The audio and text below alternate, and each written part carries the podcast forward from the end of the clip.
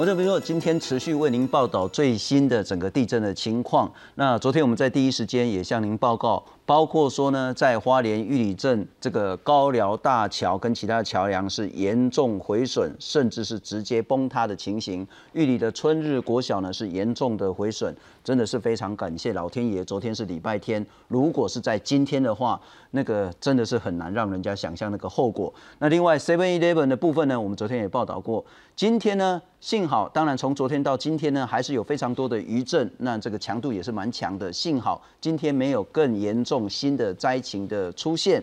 那我们今天呢，会持续来分析 Seven Eleven 那间建筑物为什么是它倒塌，为什么高寮大桥这几个重要的桥梁应声断裂，为什么在这一次呢，整个主震是发生在池上，可是玉里的灾情如此的惨重。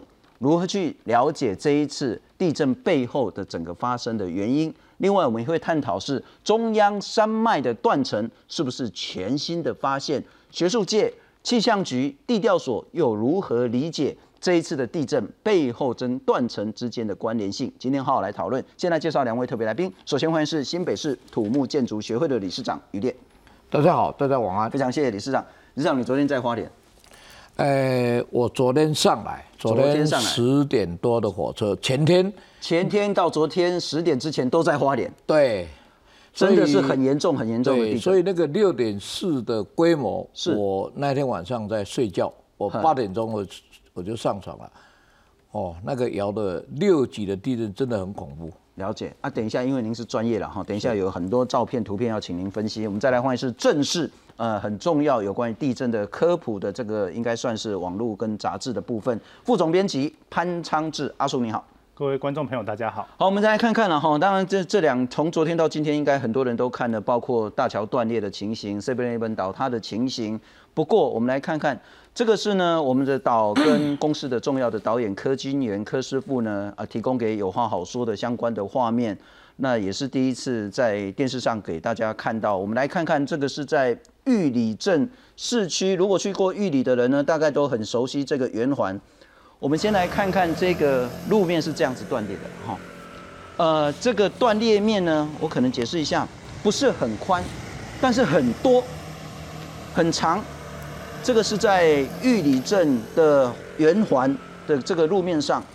那在玉里呢，有一个非常重要的庙宇叫协天宫。我们再来看看协天宫，它的这个庙城啊，庙顶，一直刚门卡靠，其实来对嘛，拢有些孙会了哈。你看到这个断裂面呢，其实也还算宽，不过大概就是几十公分。那在玉里镇市区里面，这个情形非常非常普遍。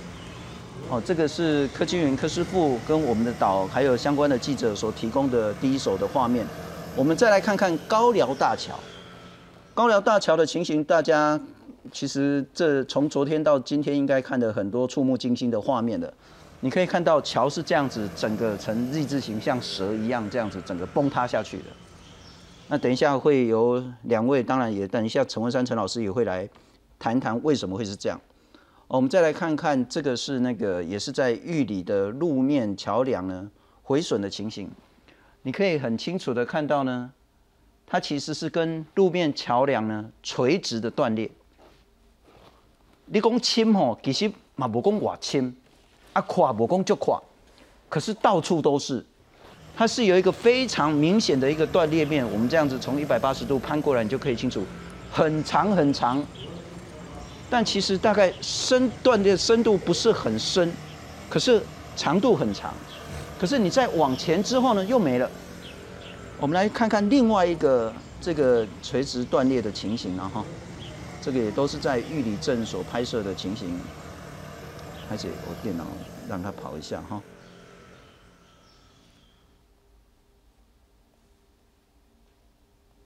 是的哈，我瞧这个，嗯。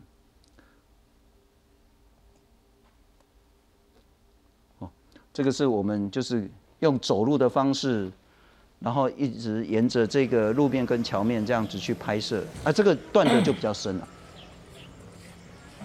那这个是今天上午的时候，公视科技园科导演跟我们的岛的记者所提供给有话好说的第一手的画面。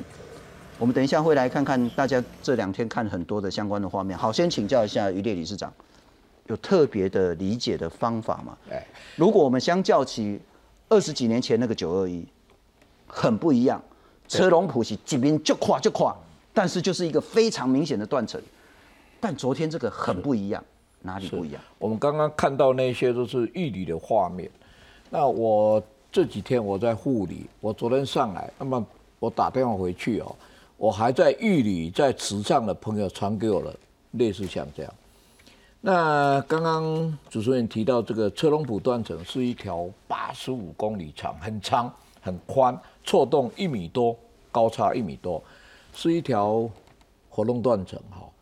那么这一次我观察到，因为其实地震的这些都是很多我们过去的经验，还有我们经历到、经历过了，我会比较车龙埔断层跟。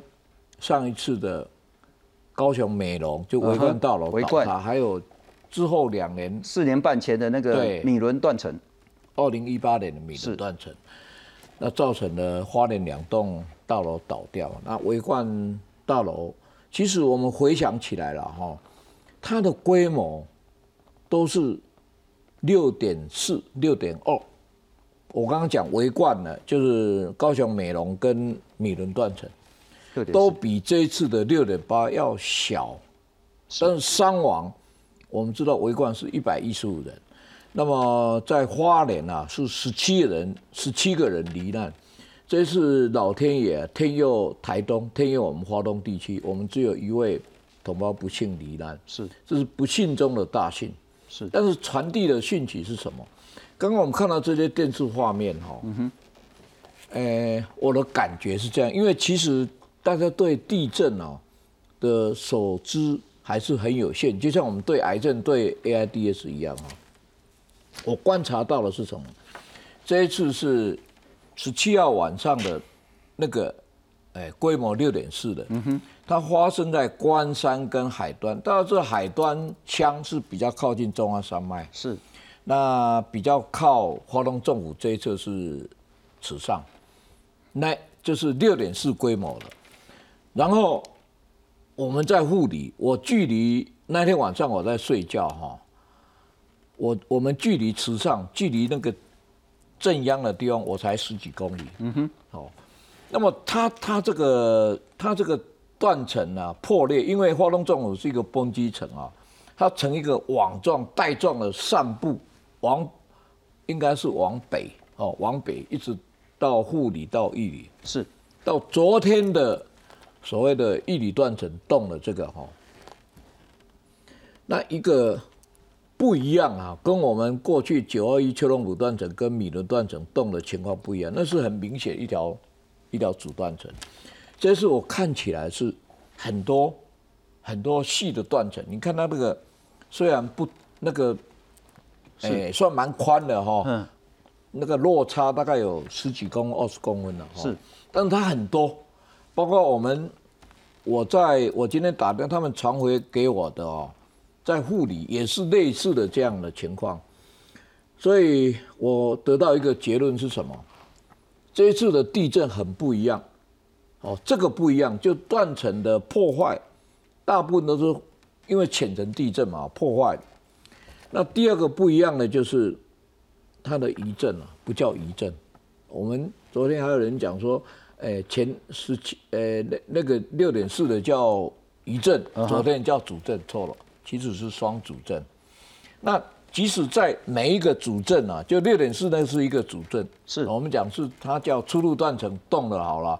那昨天呢，我们把它叫一语动断层动了也好。那么这些余震啊，我那天十七号的晚上哈，我躺在床上。经过那个六级啊，那个应该是六级，就六点四规模，哇，那真的是我生平第一次碰到。我九二一的时候，我们台北才四级嘛，对，我感受到。当然我很有幸运，我自己设计一层楼的钢结构，然后底下是放了货柜屋。我那个设计啊，我经得起规模八、规模九的地震，我都不怕。所以我我根本连逃都不逃，我那个一层楼我就安心的躺在床上，去享受那个震的感觉。哦，吓我一跳，结果隔不了好久，无人机无人机两次三次，第一次见识到，所以这次的不一样。我这里提出这个概念，主要是要呼吁民众是注意一件事情，就是说，我们讲那个 Seven Eleven，如果有这种危机意识啊，应该在那个那么大地震完了以后，赶快去看看你的梁柱的系统有没有有没有裂。那有裂啊，应该怎么样？先不要住不要住了，就赶快车子开了就走了，睡在车上也好，睡在帐篷也好。我我在池上的几个朋友，他们都是这样。不过李市长刚刚讲到一个很重要的，然后如果相较九二一，现在就是九九一九了，然后在几天就九二一了。那个时候车龙埔是整个抬起来的，所以它是一个非常非常明显的一个很大的一个断层带的一个破碎。但这一次似乎呢是很像是树枝状的，扫到哪里哪里就倒，扫到桥桥倒，扫到路路破，扫到 seven seven 就垮，扫到村子国小春日国小就塌。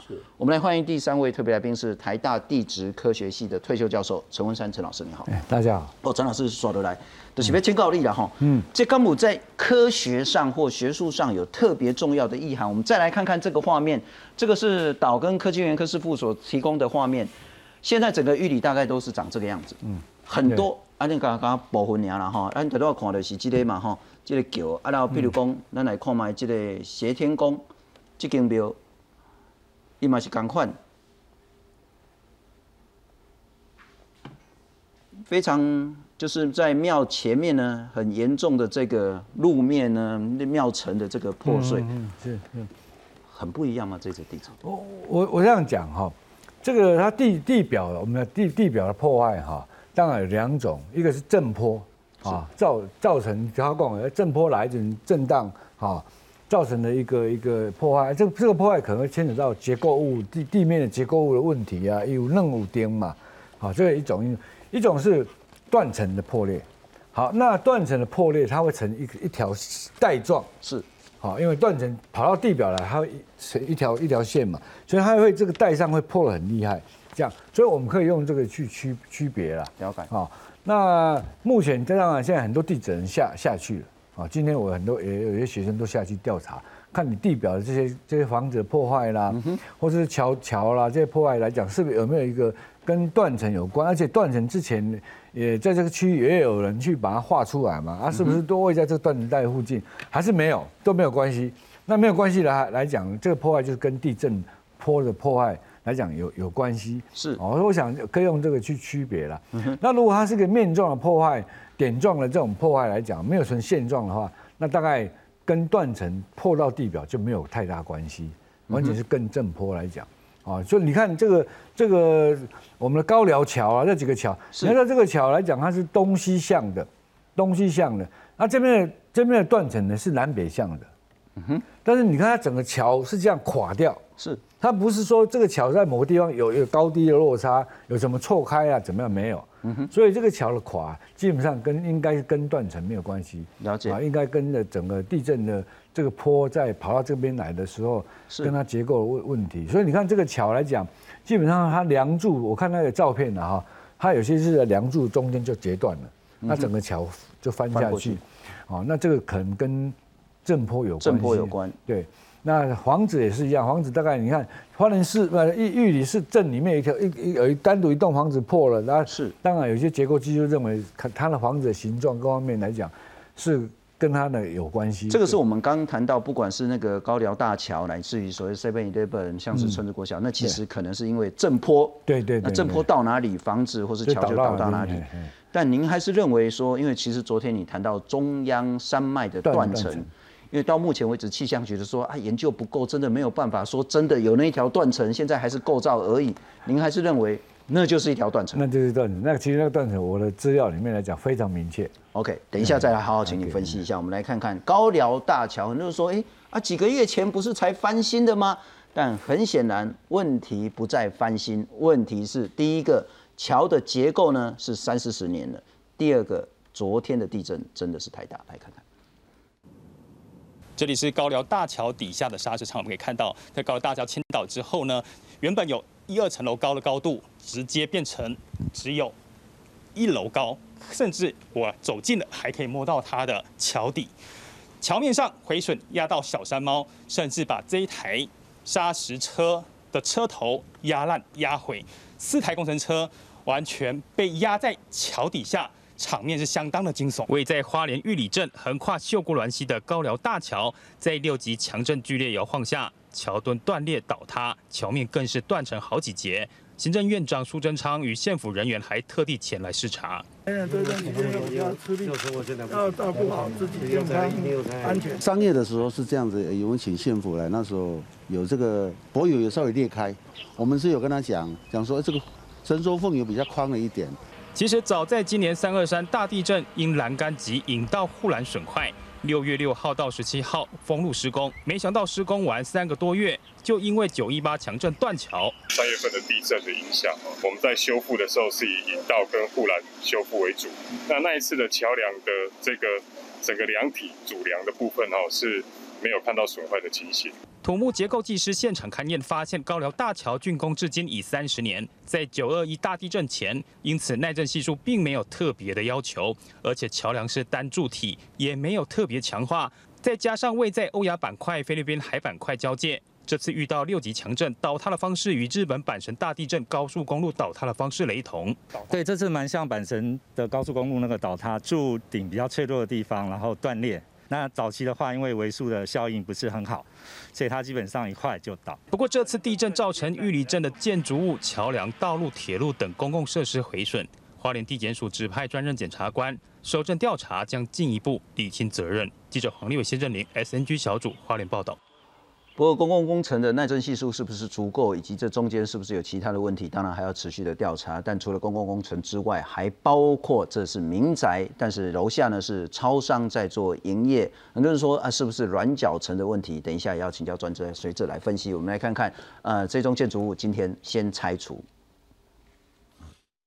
多辆挖土机持续动工，工程人员十九号下午持续进行拆除花莲玉里这栋三层楼房屋。在强震后倒塌，警方在现场维持秩序，不让外人随意进入。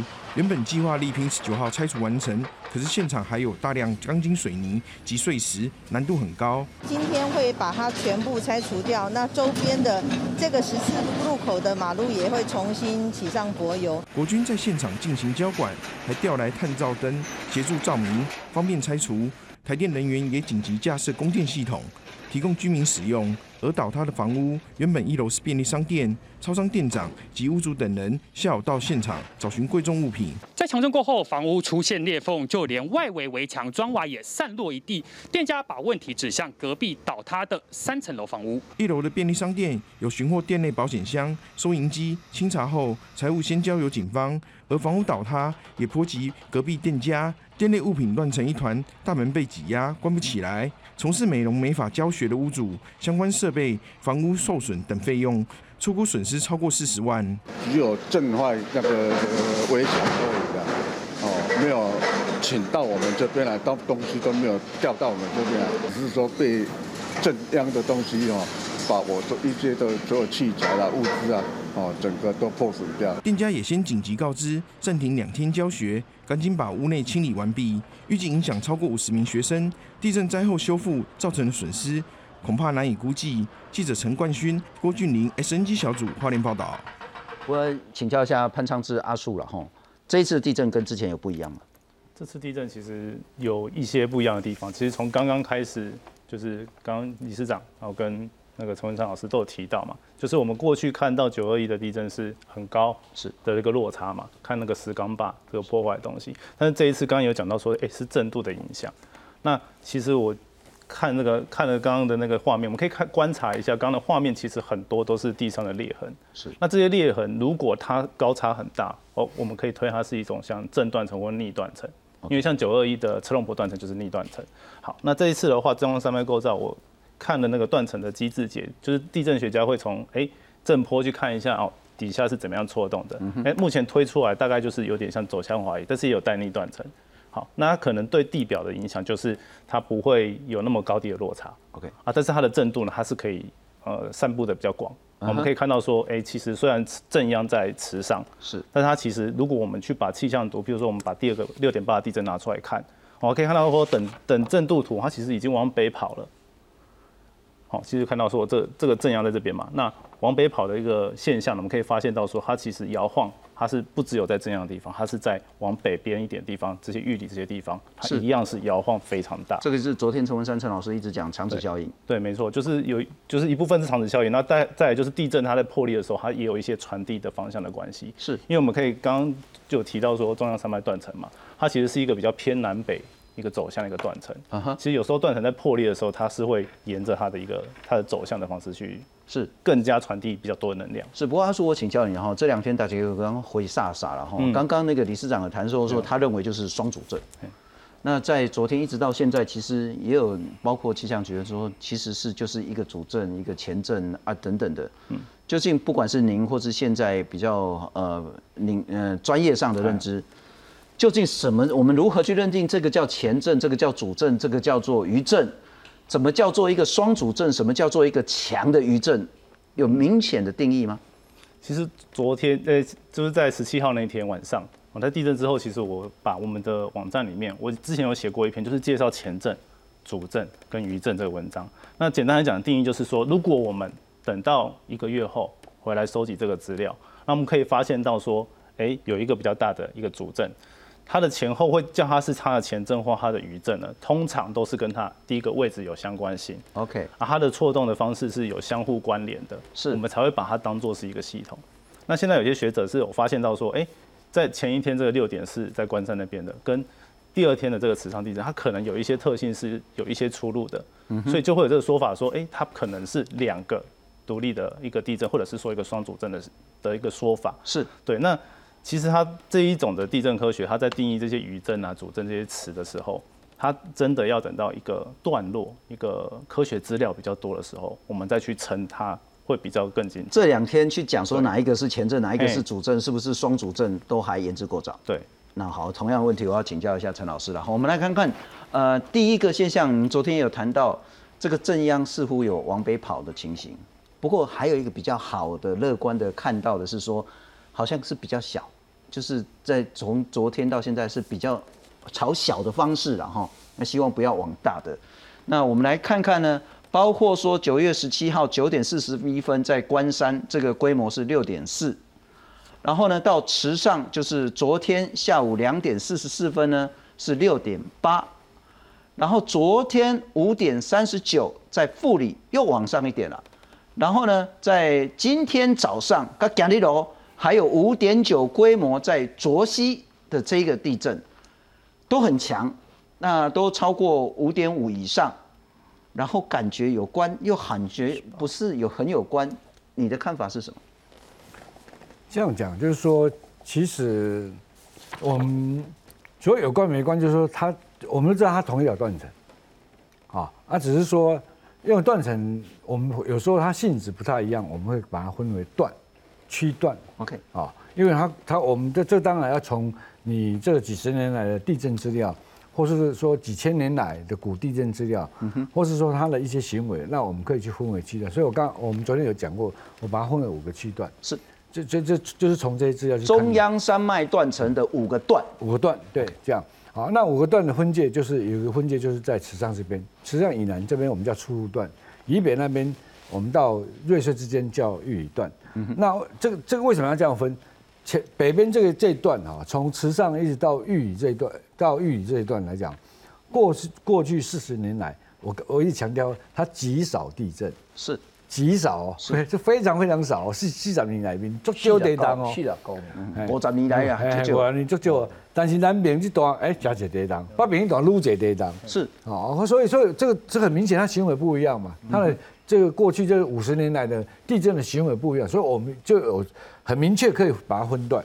OK，对我想这个科学界上来讲，如果你认定这个事实的话，那你就必须要分段这样好啊，所以变成说刚才讲的，我们昨天来这几天看起来，它地震从南边这个出入段这边一直往北，比较大的一直往北，包括今天你看我们昨天讲的事情，今天那个五点九就出现了，是对？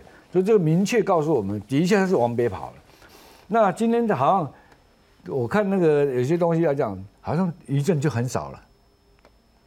五点九那个震后以后就没有什么没有什么地震了。哎，这个很奇怪的事情就是了。好，那我可以很乐观的说到此为止吗？你你现在可以很多人说到此为止，那为什么他到此为止？说不定他在蓄积其他事情，一个能量的事情。所以我是觉得说，我们可以这样乐观去看它，但是未来这一两个礼拜还是要还要小心，要小心。它到底为？因为这一段就近五十年来一直在累积很大能量在那边哦。我们知道，实际上它它的右边、它的东边这边是个大板块在挤压嘛，是。所以这个中央山脉断层，老实讲，大概。它累积的能量都很平均的啦。我们等一下会谈谈，包括气象局，包括学术界也说，我们真的对那一条呢研究很少很少，所以甚至气象局有出来讲说，真的现在不管是地调所或相关的，就没有足够支撑说它就是一条断层的这个论述的支证证据。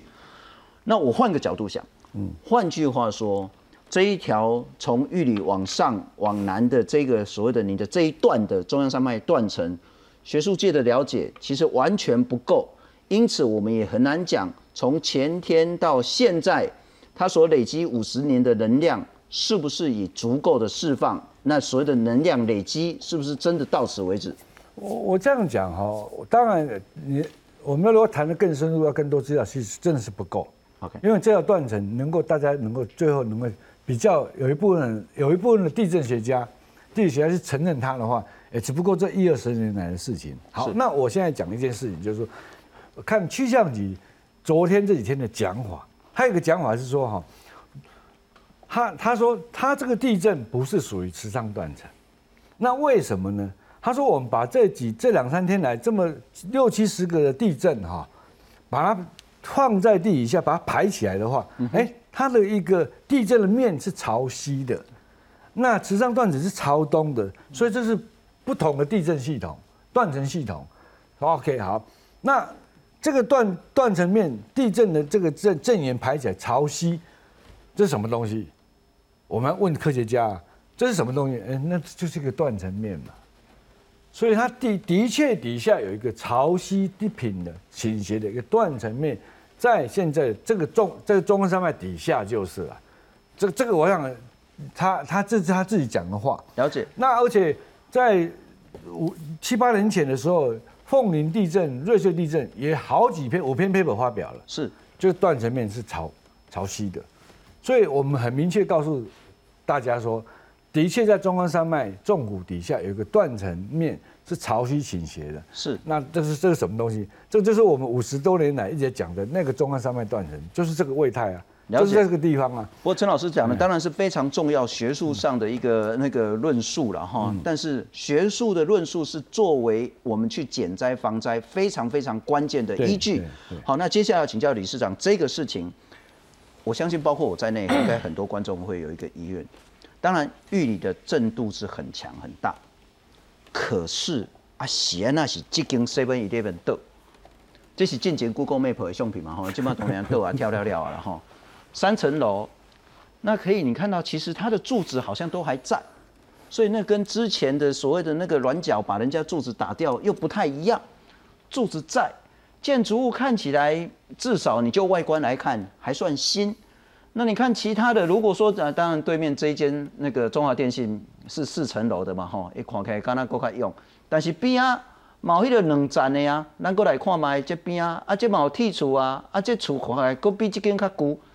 为什么是这间岛？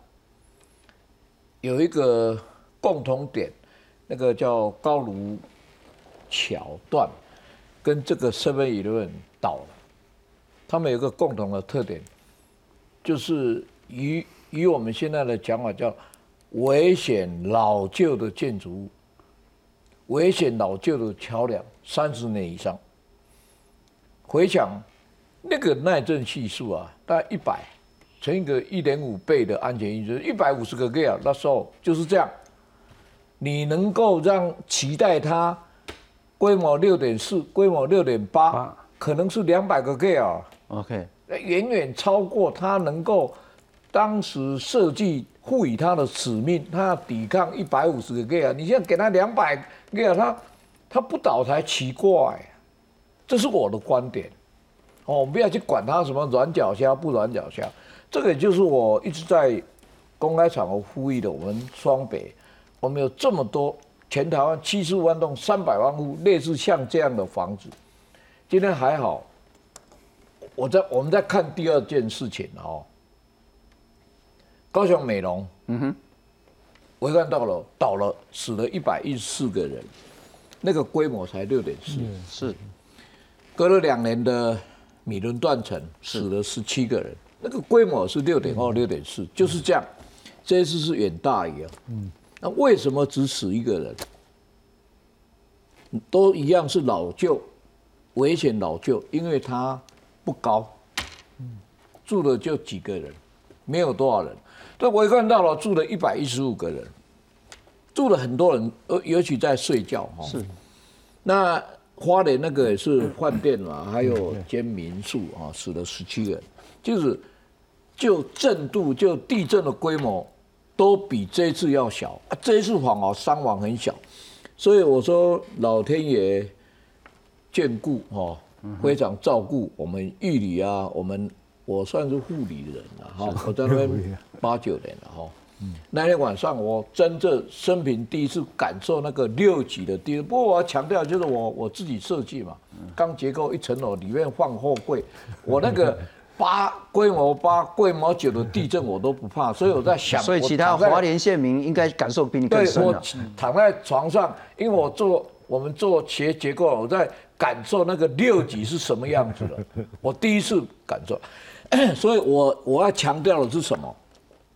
刚刚陈教授讲到一个很重要的重点，过去五十年呢，我们在这个地方从来没有去想会有地震，每次在花莲距离我们一两百公里，那个是很遥远的事情，我们一点感觉都没有。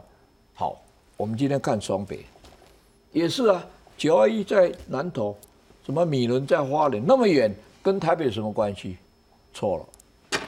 今天我跟李希迪教授同台啊，哦，我上次一直想要问陈文山陈教授，这个三角断层啊，三百二十八年前，也就在康康熙三十二年动过，所以台北五群统才有台北盆地，这个周期是多少？陈教授说，全台湾只有四条有周期嘛，哈。我跟他同台，我都在跟他学学习这些地震的知识。李希吉教授很今天很肯定的，在另外一个电视台下午跟我同台，他说七百年，说我我心里下节目，我今天晚上会碰到陈教授，我这样请教，如果他这个七百年的周期的依据是什么？不知道哦。如果说如果说这个马国旺教授在米伦断层那个。七百米深的那个探测啊，能够在三角断层增加一个观测。我们今天要救的是几百万人哎。今天今天在这里啊，很真的很幸运，只只有一个人离岸。是，如果这么大规模，不要说像九二一的规模七点三哦，就像这一次的台东的六点六六点八，双北不知道。要倒掉多少刀？你都不要谈双北，你只要任何一个比较人多的建筑物超过五层楼、四层楼以上的那个灾情都无法想象。理事 长因为指名道姓，我觉得这样可能会比较尴尬一点。但我要转个方式来请教陈老师了哈。他的问题在于说，如果我们三角断层经过双北、大台北地区的这个大家都知道的断层。它的周期是七百年的话，是不是等于说我们还有三百年的好日子可以过？真的我们可以这样论断吗？但其实他要讲的一个很重要的重点是说，不管学术上的争辩如何，我们其实应该摒除任何学术的一些那个自己的主张，而请全台湾所有的力量，特别是在三角断层，我们开始去做钻探，我们开始投提入大量的研究去做这个。我补充一句话哈。我们我其实，在关公面前耍大刀很不礼貌哈。台北有这个三角金山断层，几乎是重叠嘛哈。是。再来砍角，这个台北断层啊，这四条断层了哈。那么金山从关渡以南就跑到三角底下，在以北是在上面了哈。那所以这两条断层几乎是重叠嘛啊，陈教授。其他的砍角断层跟台北断层，还有那个什么断层，四这四条那个几率比较小。好，那这一条断层，我想请教他的就是说，就是我们一直很多学者专家都一直把焦点注意在三角断层，是。七百年的也好了，五百年、三百、四百年，其实现在都没有太多的数据和科学依据。我当然不晓得，呃，那个李教授的的论，他的依据跟论点是什么？那这个对我们来讲非常重要，哎，真的非常重要。我们今天看这个六点八，一个人罹难，一样六点四，美容围观到了，我们死了一百多个人。张老师，再来这样，我们对风险的认知，特别三角断层、大台北地区。我这样讲就是说哈，不管是讲七百万种，它有个重点就是，这他讲了七百年来讲，是指规模多少的那种的地震。你规模比较小，它的周期就会比较短。是对，这个很重要啊。那我们谈谈到我们刚才，我们一直跟跟理事长这边，我们以前在这边也谈很多，就是台北市我们最最怕的担心，大概六点五以上大概受不了了。是。规模六点五这种地震大概受不了，因为涨六点八哦，只要地你的震源是在地台北市，我们讲的是台北底底下，不要到六点八，六点五，好，六点五的能量来讲，其实其实它不是非常大，所以这种规模六点五的周期应该是相对比六点八或七点小很多就是了。是对，啊，当然台北是这这整个双北这边地区，我们都没有这个资料，我们都不知道，所以这个也是我们担心的啊，因为之前那个所谓的一六九四年那个那那个地震。造成整个士林这个区域大概下陷大概四五公尺，成就是异化下陷四五公尺，这个规模要到多少？就当然我们可以用科学上去算就是了，嗯哼，去算啊。但它这种要造成这种现象的话，规模要到大概我我相信大概要六点多六点五以上附近那个，啊，那这种来讲，我们各个可反算说它它的那个周期会多少就是了。这这这个都是估算，不过当然我我想这个都太多假设了。我觉得我我觉得目前为止，我们就不要谈这个事情。你反过来讲，就是把围绕的东西，就是赶快搞清掉。我们只能这样讲。对，不管是六点五、六点八，或是六点二，嗯，只要发生在大台北地区，一定会灾情会非常非常非常严重。对对对，所以不要去想什么十年、二十年、五十年、三百年都不用去想。你只能想象说，如果明天、明年、后年出事的话，我们准备好了没？对对，大概是这个角度。没错。啊，对不起，借过来我们。两分钟看一个画面哦，我不知道电视镜头会不会拉近一点哈。我刚开始想要请教陈教授，就是这一条三角断层从对树南、新增、哈罗州一直到北岛、金山出海三十五公里，嗯，那么跟金山断层几乎是重叠重叠了哈。关渡以南跑到底下，关渡以北在上面，嗯，所以这一条啊。关系的我们双北七百八百万人是。的生存，不管我刚才讲六点五了哈，呃，像这个六点八，我我也认为不可能啊，五十年我们从来没有感受到，但就碰到了哈。那再来像这个坎角断层也有，台北断层或七子断层，这几条学士学者专家提的比较少，多数人把焦点都会放在这条三角断层。这个道理我这样讲，因为三角断层来讲，它是个正断层，啊，其他都是逆断层。那因为北部这边来讲，现在哈一百万年以来哈，地壳已经在不是在造山了，已经在拉拉开了，所以这种环境下它会产生正断层。OK，那逆断层你就吸掉一下，好，因为逆断层是必须在这种挤压才会才会活动，所以。北部这边来讲，我们只关心三角断层，因为它是正断层，所以它是有活动断层。其他的砍角啦，那些台北断层，其实都已经我们认为它不活动了。像台北台台北断层，给我外办公室也卡，所以那个已经都不不活动了。一零一，所以一零一大楼做了七十五米深的基桩。哈，对不起，我再看一下一个画面哈。这个三角断层啊，就是沿着林口台地了哈，丘拿、新增、泰山、五股。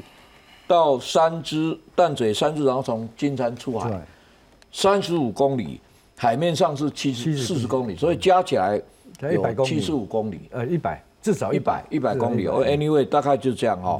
那我一直要强调是在关渡以南呐，两条断层重叠，而且金山断层跑到三角断层底下去了，一深一浅，嗯，刚好沿着林口台地经过。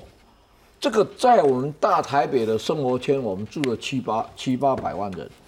我每次只要有机会，我对政府、对社会各界，我一直在讲。嗯哼，不晓得我们都认为不可能，三百年、两百年后的事，我们想那么多干嘛？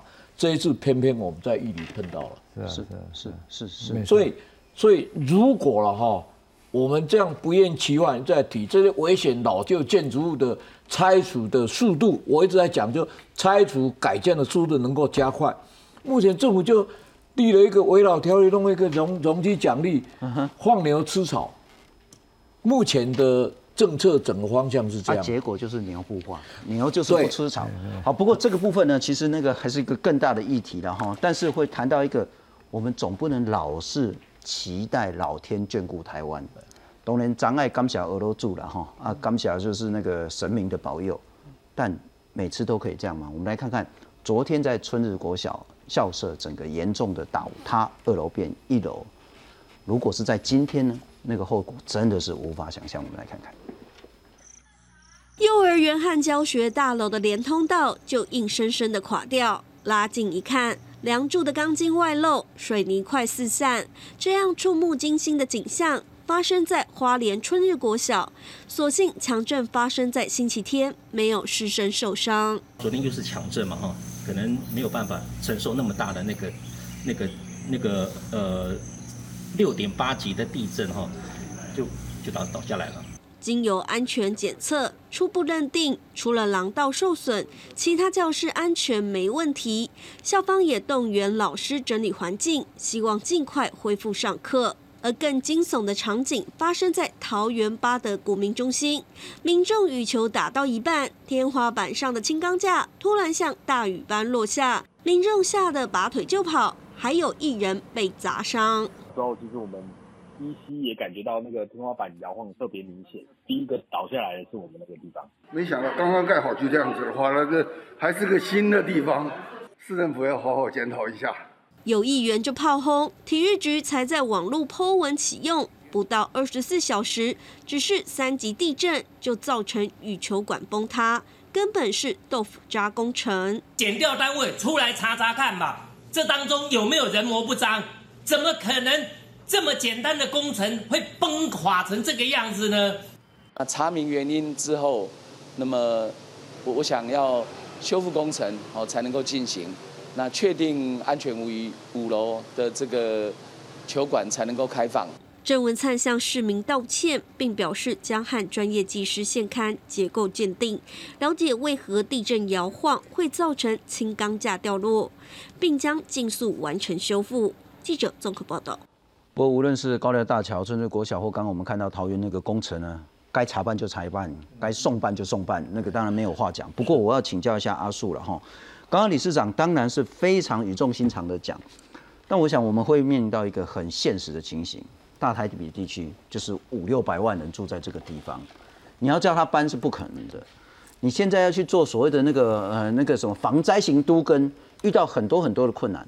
我们中间有没有一些，也许是这五年、这十年做得到的事情？我们又如何去思考这种现行的防灾能力跟地震发生大规模的这个风险？好，呃，我想要先问一下信同一个问题。好，就是这两个大地震，你应该也感觉到很摇吧？是。那你在地震完之后，你有没有想过？也请现在的观众朋友也想一下。对你做完，就是地震摇完之后，你有做什么什么事情吗？没有，还是没有，还有没有？好，没关系。那我们现在从这个灾害的类型是什么，简单的讲一下。刚刚我们讲到很多都是建筑物的这些问题嘛，那当然这是长期的，需要需要去改善。那这边给大家看一个图，这是这个今年才新出来的一个东日本大地震的研究。它在研究什么呢？它在研究说，哦，我们的灾害死亡人数，它可以把它分成两个。那第一个就是，诶，蓝色的坝，蓝色的坝这个是说，诶。所有的灾害死亡人数比例，嗯哼，然后这边还有一个黄色的坝跟紫色的坝。好，那黄色的坝呢是一个叫不可预防的，那就是我们刚刚讲的现象，就是说你可能来不及把这些都跟做好，那可能会因为这样子的伤亡哦，这非常的惨重，大家都可以看到。但还有一点，这边紫色看起来不多，但是总数量多少呢？百分之十四，百分之十四的可预防的，OK，死亡人数。那为什么会有这个可预防的呢？因为我们可以事后去。检讨说，哎，到底是怎么样的原因造成这些人死掉？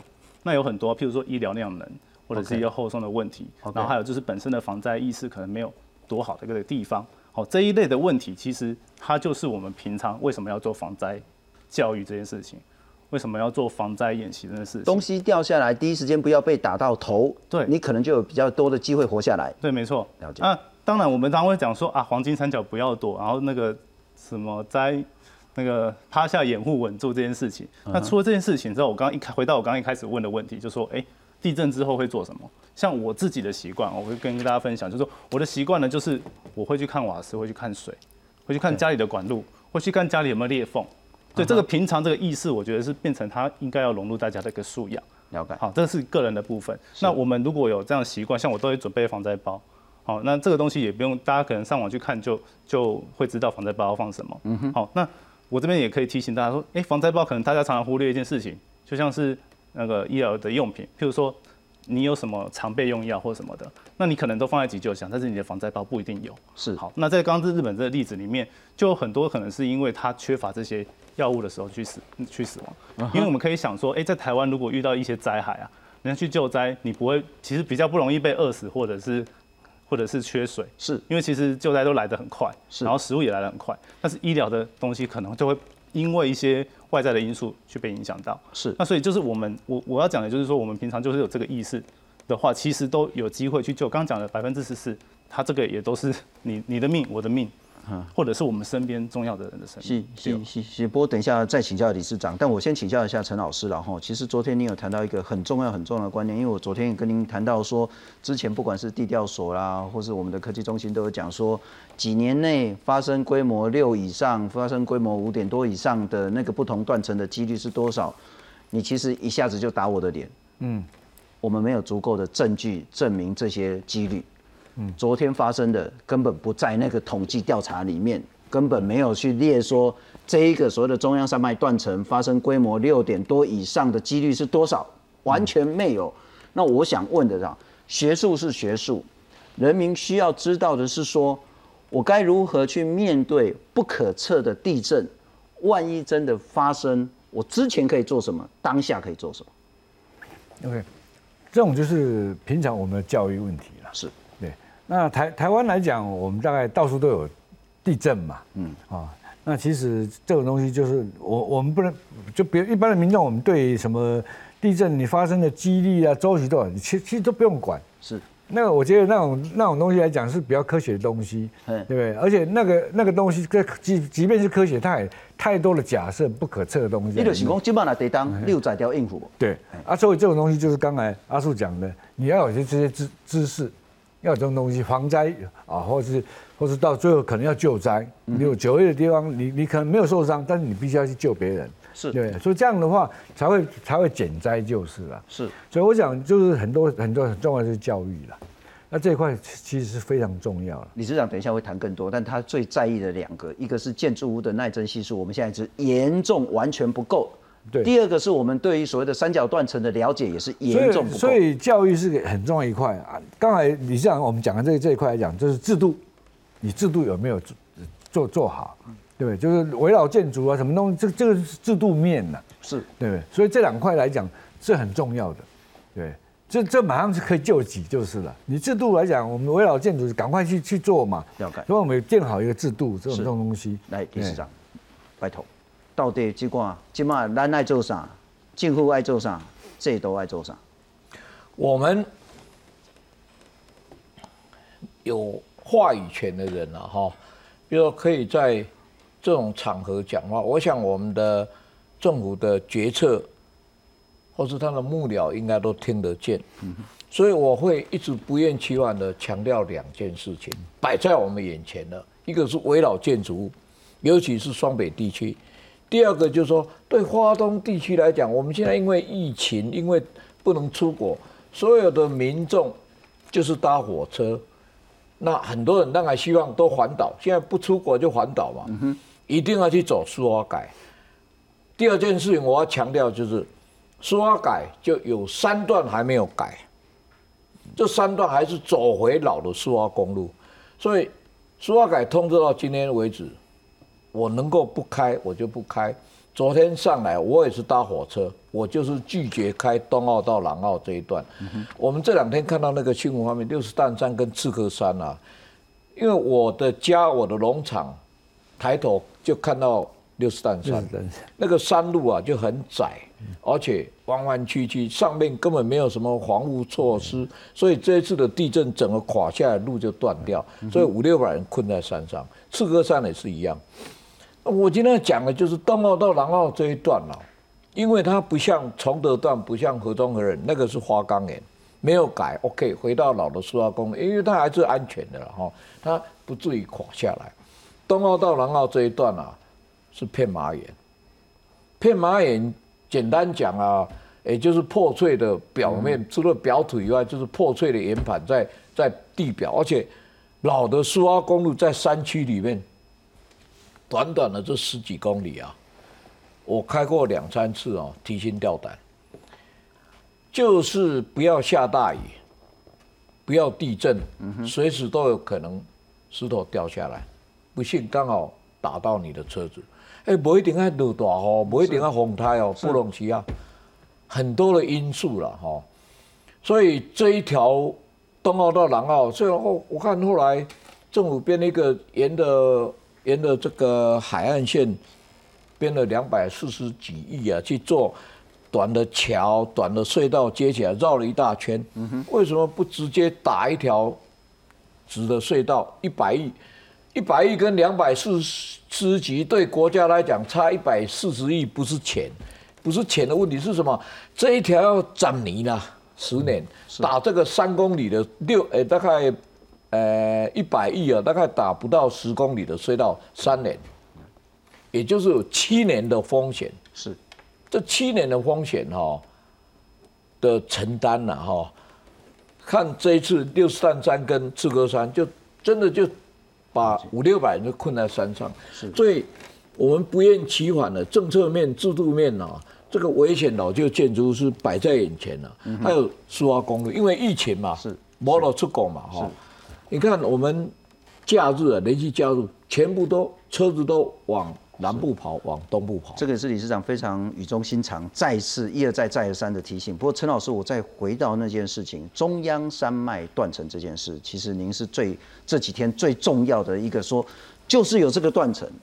学术界呢，也许研究还不够，但是你必须正视，就是有这一条断层。我们来看看呢，哈，到目前为止呢，我们都没有说这一条是断层，这叫中央山脉构造。构造，我刚才讲的构造，我觉得我觉得怪怪名，但是不构成叫做断层。然后我们有米伦断层，有花东纵谷断层，有太马里海岸线构造，有鹿野断层，但是就是没有中央山脉断层。好，当您一再提出就是有断层，我们来看看然后那这个部分呢，到底不管是我们现在看到的。上面的瑞穗，这一次在玉里旁边的这个玉里断层，乃至于池上断层、奇美断层，当您倡那个不能说倡议了哈，主张这就是一个的的确确的断层之后，不管是在防灾在学术上，它的重要改变跟意义是什么？